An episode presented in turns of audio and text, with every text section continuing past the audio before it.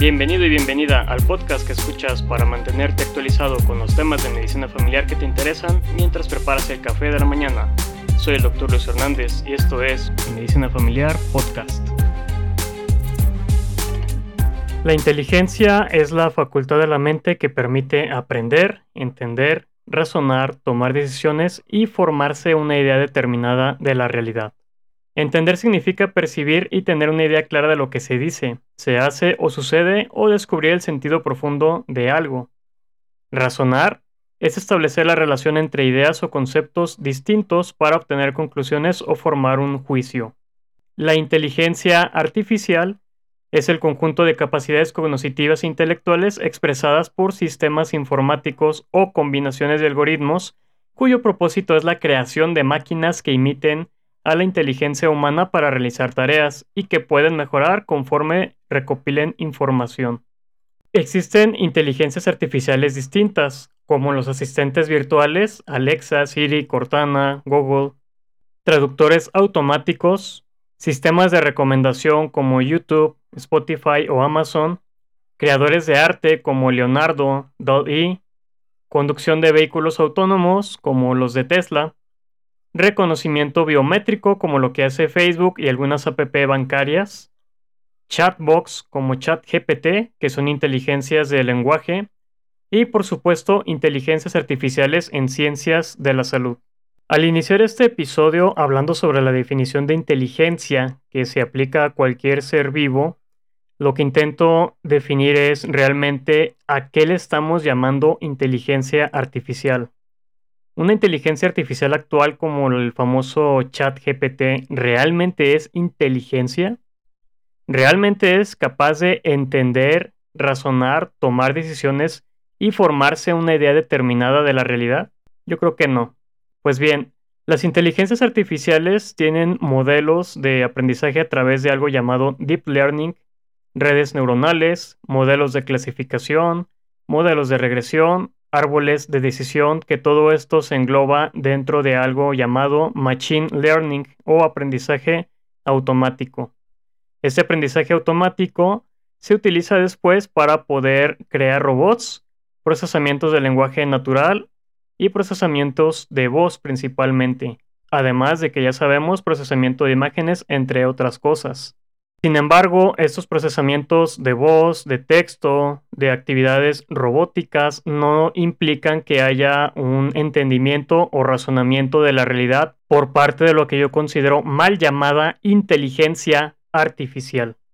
Para entender un poco más sobre la inteligencia artificial, debemos saber que por ahora se reconocen cuatro tipos de inteligencia. Una que es las máquinas reactivas, es la tecnología capaz de responder a estímulos externos en tiempo real, pero incapaz de construir una base de memoria y almacenar información para uso futuro.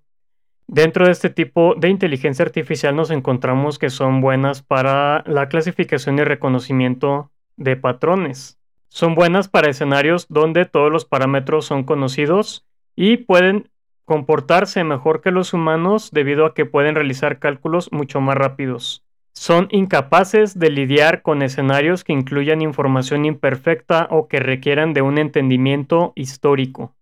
Dentro de este tipo de inteligencia artificial podremos encontrar aquellas dedicadas para el apoyo diagnóstico de imágenes en radiología. Así, al reconocer patrones distintos en una imagen radiográfica o radiológica, lo que está buscando es una imagen fuera de lo anorma o de lo normal y lo que reporta como algo anómalo y en base a eso arroja un resultado de un posible diagnóstico o una anomalía en aquella imagen que se está observando. Así, por ejemplo, se han visto eh, en algunas pruebas a inteligencias artificiales de radiodiagnóstico que son mejores que un radiólogo para el diagnóstico de neumonía en imágenes de radiografías simples del tórax. El siguiente tipo de inteligencia artificial es la de memoria limitada. En este entran las máquinas que pueden almacenar conocimiento y usarlo para aprender y capacitarse para tareas futuras. Estas inteligencias artificiales de memoria limitada pueden manejar tareas de clasificaciones complejas, pueden utilizar datos históricos para realizar predicciones, son capaces de realizar tareas complejas como por ejemplo el conducir un auto, pero todavía son vulnerables a cualquier evento externo eh, que salga de lo normal. Hasta este momento, este es el estado de la inteligencia artificial y algunos creen que aquí nos hemos topado ya con pared y que no podremos avanzar a las siguientes fases de la inteligencia artificial. Y sí, dentro de estas inteligencias artificiales de memoria limitada se incluyen las más grandes inteligencias artificiales de las que ustedes hayan oído. El tercer tipo de inteligencia artificial sería el de teoría de la mente, un concepto en el que la inteligencia artificial puede sentir y responder a las emociones humanas, así como realizar las tareas de las máquinas de memoria limitada. Hasta este momento ninguna inteligencia artificial, incluida por supuesto ChatGPT, han logrado eh, sentir o responder a las emociones humanas. Las inteligencias artificiales de teoría de la mente deberían de poder entender los motivos y razonamientos humanos. Deberían de poder ofrecer una experiencia personal a cualquiera basado en sus motivos y necesidades. Debería de poder aprender con menos ejemplos porque es capaz de entender los motivos y las intenciones. Además de que se considera la siguiente piedra angular para la evolución de la inteligencia artificial. El cuarto tipo de inteligencia artificial sería aquella que es consciente de sí misma. Sería esta la etapa final de las inteligencias artificiales en las que las máquinas no solo pueden reconocer las emociones de los demás, sino que también tendrían un sentido de sí mismos y una inteligencia a nivel humano. En este nivel, la inteligencia humana podría ser traspasada y rebasada por la inteligencia artificial. Hasta este momento, como comentaba hace un rato, ninguna de las inteligencias artificiales ha podido llegar a la teoría de la mente y se quedan en memoria limitada. ChatGPT, chat de habla y GPT de Generative Pre-trained Transformer es una inteligencia artificial de lenguaje generativo. Su programación está hecha para producir textos que se parezcan a la forma humana de expresarse de forma hablada o escrita. Preentrenamiento en su nombre significa que está entrenado para reforzar su lenguaje a través de la comunicación humana y recompensa a los modelos que tienen las mejores respuestas. Esto debo aclarar sin verificar la, la veracidad. Estas retroalimentaciones mejoran el aprendizaje de la máquina. Para entrenar a la máquina, el usuario puede darle una manita arriba o manita abajo junto a la respuesta que le arroja. Y eso es lo que le enseña a saber cuál es la mejor respuesta, aun cuando ésta no sea la correcta. Con esto verifica los patrones del lenguaje. Es decir, lo que está haciendo ChatGPT al arrojarte una respuesta es lanzarte información de la manera mejor eh, expresada verbalmente, sin necesidad de que esto sea real. Así puede ser que la inteligencia artificial diga que el racismo está bien si muchos trolls de Internet le dieron manita arriba a esa idea. La utilidad actual de la inteligencia artificial abierta al público como ChatGPT en el área de la medicina es muy limitada porque las respuestas que da el sistema ante una pregunta se basan no solo en lo que encuentra el Internet, sino en las manitas arriba que le han dado otras personas cuando formulan la misma pregunta.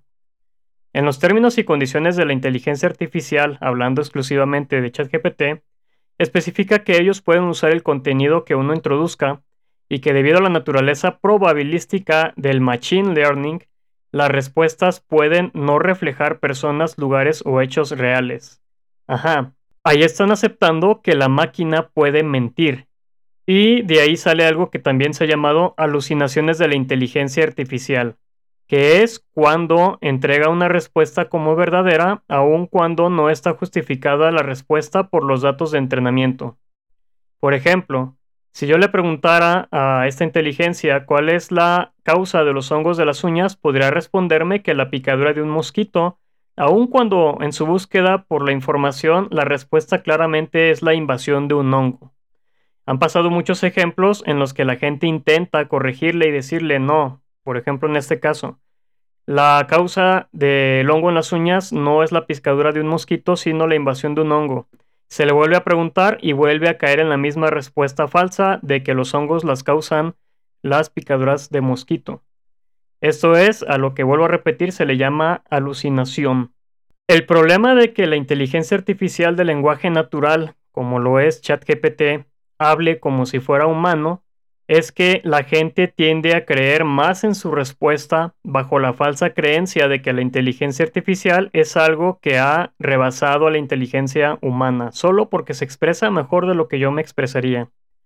Los programadores saben perfectamente que la gente se deja llevar por este tipo de creencias, y por ello, en los mismos términos y condiciones, ponen que cuando tú usas la inteligencia artificial, entiendes y aceptas que las respuestas no siempre son precisas y que no debes confiar en las respuestas como la única fuente de la verdad o de hechos reales, o como sustituto de un consejo profesional.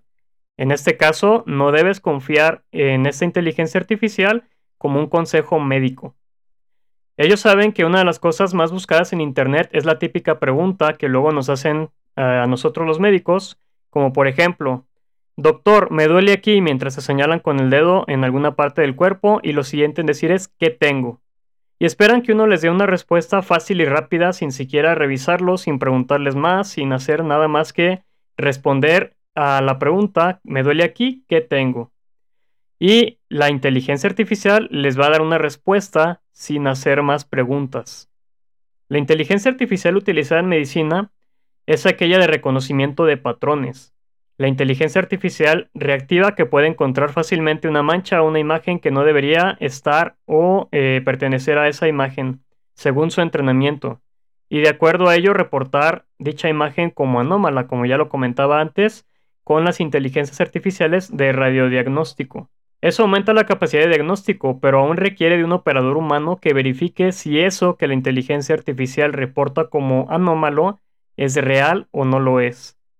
Han salido muchas noticias y titulares acerca de cómo la inteligencia artificial ha logrado pasar exámenes profesionales de muchas y muy distintas profesiones, incluyendo profesiones médicas, pero no hace noticias aquellos exámenes que no logran pasar, como recientemente sucedió con el examen para ser médico familiar en China, donde no logró la calificación mínima aprobatoria. Aunque en ese mismo estudio se pensó que podría ser por la incapacidad de la inteligencia artificial para verificar fuentes de información en el lenguaje chino. Recordemos entonces que la inteligencia artificial de ChatGPT es un procesador de lenguaje. No hay un entendimiento ni razonamiento lógico detrás de ella. Se le hace una pregunta y la inteligencia artificial responderá de acuerdo a lo que pueda encontrar en sus bases de datos.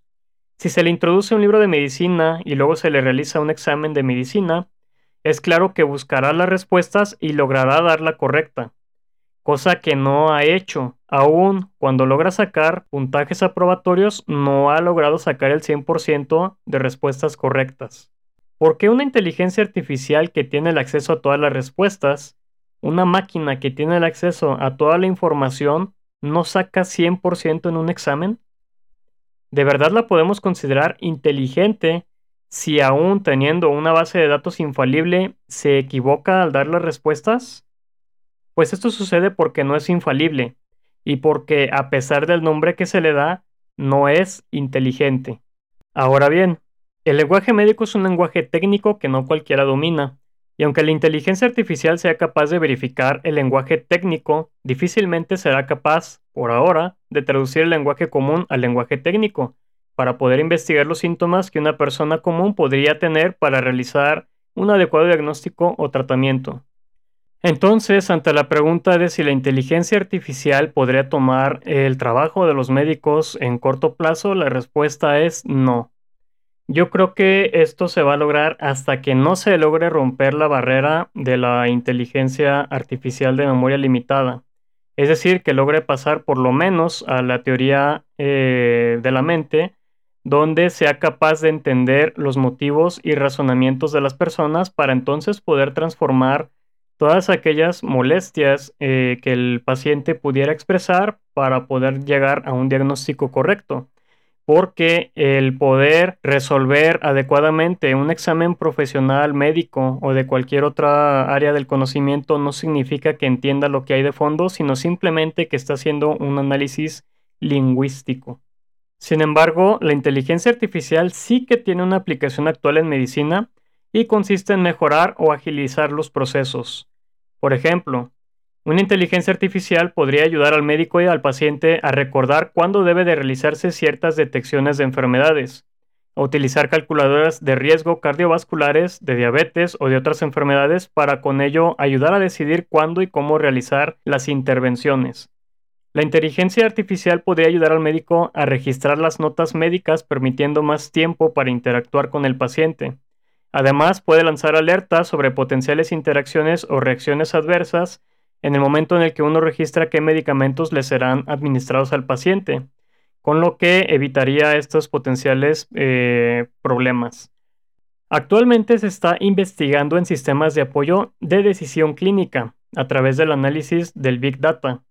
Las inteligencias artificiales financiadas por laboratorios y tecnológicas como Johnson Johnson, Google, eh, Microsoft, IBM están realizando revisiones masivas de artículos científicos en busca de conexiones nuevas para desarrollo de fármacos, logrando llevar a cabo lo que comentaba en un episodio previo sobre la medicina translacional, es decir, que a través de un análisis automatizado de los miles y miles de artículos de ciencias básicas se encuentran aquellos que potencialmente puedan transformarse en una aplicación clínica a la cama del paciente, ahorrando mucho tiempo, dinero y esfuerzo. Actualmente también en robótica y medicina se está investigando la forma de hacer un páncreas robótico con sensores de glucosa que reaccione de la forma más natural a los niveles de glucosa en sangre y automáticamente administre la insulina necesaria al paciente, esto obviamente con un software de inteligencia artificial. En cirugía se ha experimentado con robots que básicamente no tiemblan al momento de realizar cortes, pueden durar horas sin cansarse realizando una cirugía, pero que si se encuentran con algún problema durante la misma no son capaces de reaccionar, por lo que eh, no podrían hacer nada para salvar al paciente si algo malo llegara a suceder y no podrían hacer nada para evitarlo o para solucionarlo. Entonces, Actualmente eh, todos estos son avances esperables, pero que están aún a nivel de inteligencia artificial reactiva o cuando mucho de memoria limitada. Estamos hablando de robots capaces de repetir actividades y no tanto de una inteligencia real. Por ejemplo, al preguntarle a la inteligencia artificial en un experimento que hice a ChatGPT cuáles son las causas de tos, me responde con 10 distintas causas que ninguna incluye al cáncer. Le aplaudo por eso. Sin embargo, al preguntarle, ¿tengo tos? ¿Podría ser cáncer? Me respondió directamente que sí podría ser cáncer y aunque me dirige a evaluar otros síntomas antes de pensar que pueda ser cáncer, llega a confirmar mi idea preconcebida con la que yo podría plantear mi pregunta y validar mi propia idea de que tengo cáncer, simplemente por la forma en la que yo expresé mi pregunta. El problema de la comunicación humana es que en ella siempre van implícitas nuestros motivos y razonamientos, y la inteligencia artificial aún no es capaz de entender eso, por lo que arroja respuestas que, si bien podrían tener algo de verdad, no consideran las motivaciones de quien está preguntando. Al realizar la pregunta a la inteligencia artificial sobre si mi tos podría ser cáncer, terminó con un consejo diciendo que si me preocupa que sea cáncer, entonces vaya con mi médico y él me podría realizar estudios y en lista historia clínica, revisión física, pruebas como rayos X o tomografías. Con esa respuesta una persona podría ir con su médico, no solo con un diagnóstico que le confirmó la inteligencia artificial, sino con la exigencia de que se le realicen una serie de pruebas que probablemente no necesita, y que muchas veces, aunque el médico defina que no las necesita porque no cumple con los criterios para pensar que sea cáncer, y aún verifique cuál sea la verdadera causa de la tos, por ejemplo una alergia, el paciente puede quedar insatisfecho con la atención solo porque no se le pidieron los estudios que una inteligencia artificial le sugirió. Por ello, la inteligencia artificial actualmente utilizada en medicina no es una inteligencia artificial autónoma, sino una que mantiene la supervisión de un médico. Por otro lado, en la investigación biomédica y de fármacos, como ya comentaba antes, se puede explorar a través de la inteligencia artificial a distintas moléculas con potencial efecto terapéutico y la misma inteligencia puede arrojar nuevos diseños para probar, todo ello basándose en las reglas e información de base que se le establezca. Ahora, en medicina familiar actualmente se puede utilizar la inteligencia artificial como un apoyo para realizar las notas médicas en el expediente, utilizar las calculadoras de riesgos y eh, en un tiempo tal vez se puede usar para verificar efectos secundarios e interacciones de medicamentos. Se han realizado muchos experimentos como apoyo diagnóstico, pero la inteligencia artificial aún presenta muchos errores, por lo que aún no es una opción. Quizás podría usarse para que dé algunas ideas de diagnósticos diferenciales potenciales, pero no para tomar una decisión diagnóstica. Otra forma en la que los médicos podemos usar a la inteligencia artificial y que recientemente había estado investigando para mi propia persona pero que se utilizaría únicamente con aquellos pacientes que tengan el suficiente recurso económico es en la compra de aquellos relojes inteligentes que incluyen sensores de distintas variables de salud a revisar, como aquellos que mantienen una revisión de saturación de oxígeno, eh, revisión de frecuencia cardíaca, los que toman electrocardiograma y aquel que ya actualmente, eh, al menos en China, tiene liberada para poder realizar monitoreo de glucosa.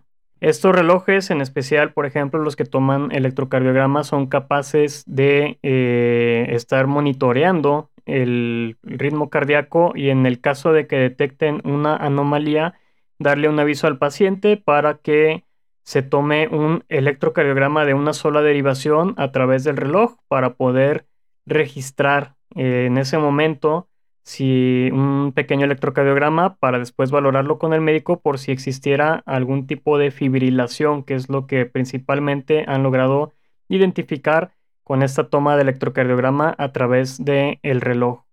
También incluyen sensores, por ejemplo, de caída, donde si el paciente se cae, en especial útil para los ancianos, manda una alerta automática en la que el paciente tiene la oportunidad de cancelarla, le da unos momentos para una llamada a su número personal de urgencias, puede ser algún familiar, y en caso de que no se marque al familiar, poder marcar directamente a un servicio de urgencias como al 911. Eh, estos relojes llevan un registro automático y también le avisan al paciente cuando sus presiones están elevadas, si es que toma la presión, cuando su saturación está baja, cuando su frecuencia cardíaca está baja o alta, y llevan todos estos registros que podrían mostrarlos al médico en sus consultas para que eh, con esto poder tomar decisiones terapéuticas. Entonces, y en conclusión, la inteligencia artificial actual todavía no es una inteligencia real como tal, como lo que le pediríamos a un ser vivo. No es una inteligencia, es un procesamiento de datos, que sí es muy útil, pero que no tiene todavía entendimiento y razonamiento, por lo que todavía queda lejos el momento en el que pueda una inteligencia artificial tomar el trabajo de un médico. Todavía queda mucho por avanzar. Nos han vendido la idea y la industria de entretenimiento y los titulares de comunicación también la venden de que la inteligencia artificial está muy avanzada, pero aún no podemos confiar en ella porque, como ya dijimos, no es inteligencia. Si nosotros evaluáramos a una persona que hace todo lo que puede hacer ChatGPT, quizás no lo consideraríamos inteligente por el simple hecho de no tener capacidad de razonar y de resolver problemas. Por ello a mí no me gusta llamarles eh, inteligencia artificial, sino robots interactivos o asistentes virtuales, porque el nombre que les damos lleva a pensar que son más de lo que realmente son. Y no digo que en el futuro no se pueda llegar a esas inteligencias, pero por lo pronto todavía estamos lejos. Ahora, en las áreas médicas sí que se está investigando cómo la inteligencia artificial puede mejorar nuestros procesos diagnósticos y terapéuticos y nosotros como médicos familiares debemos irnos integrando a estas nuevas tecnologías.